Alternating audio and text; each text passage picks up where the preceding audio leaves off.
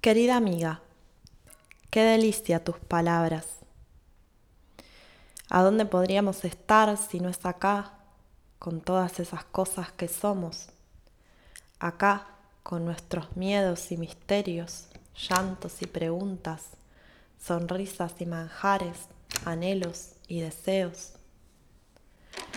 Gracias a vos por estas cartas a veces pienso que lo único sentido es lo que se multiplica al compartirse.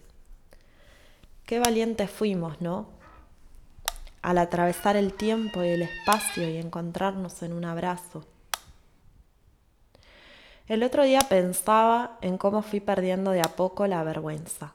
Creo que hay algo tan fuerte del que dirán que nos nubla el camino, como si lo grande del pecho se volviera más opaco, solo por agradar por momentos puedo reconocer esos pequeños pasos que terminan siendo gigantes en el adentro. ¿Reconoces esos pasos en vos? Esta semana aprendí que no siempre nos pueden entender. Ese anhelo fallido de pensar que las palabras son las mismas para todos, comprendí que no, que hay cosas que se escapan y que debemos convivir con el ser incomprendidas, que al fin y al cabo termina siendo la particularidad de cada uno. Casi ninguna palabra se asemeja a lo que se siente y al mismo tiempo encuentro palabras que resultan completamente sanadoras.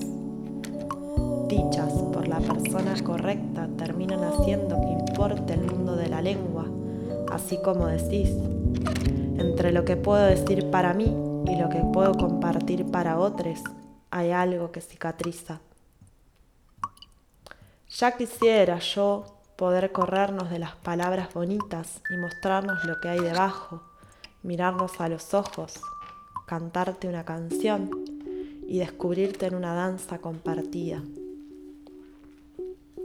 Esta semana ha sido muy difícil para mí, de mucho derrame, la imagen que tengo de mí misma se sigue derritiendo. Rodearme de gente que me hace reír es una de las delicias de la vida. Siento unas ansias y un deseo de compartir que a veces me olvido de mí misma. Y hay algo de eso que me atrae. Olvido que el bloqueo impuesto entre tu boca y la mía no es solamente el de un barbijo, sino el del silencio. Olvido que encuentro refugio en las palabras, las canciones melodías que invento para poder tener una excusa de cantar lo que siento, casi como esos cantos murmurados por lo bajo o tarareados en la ducha.